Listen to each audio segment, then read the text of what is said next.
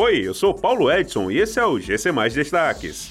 Dupla é presa por suspeita de chacina em Guaraciaba do Norte, no Ceará. Chega ao Ceará homem que foi preso no Paraguai por realizar furto milionário em joalheria de Fortaleza. Rede Cuca oferta mais de 4 mil vagas para cursos gratuitos em outubro. Uma dupla foi presa por suspeitas de ter envolvimento em uma chacina no sítio Bananeiras, na zona rural do município de Guaraciaba do Norte. O crime aconteceu na madrugada desta segunda-feira, deixando quatro pessoas mortas em um duplex na região.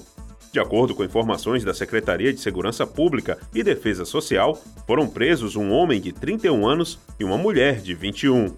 Além das prisões, foram capturados ainda duas armas de fogo, munições, duas motocicletas roubadas e entorpecentes.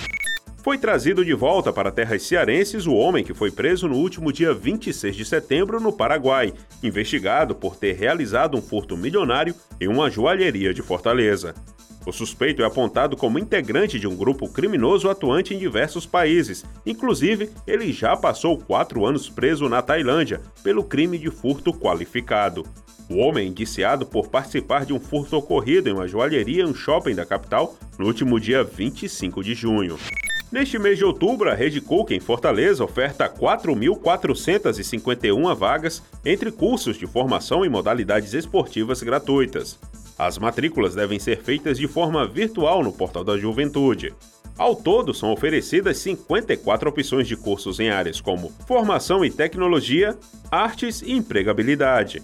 Para se matricular, é necessário fazer o cadastro no Portal da Juventude e ter um e-mail e CPF válidos. Essas e outras notícias você encontra em gcmais.com.br. Até mais!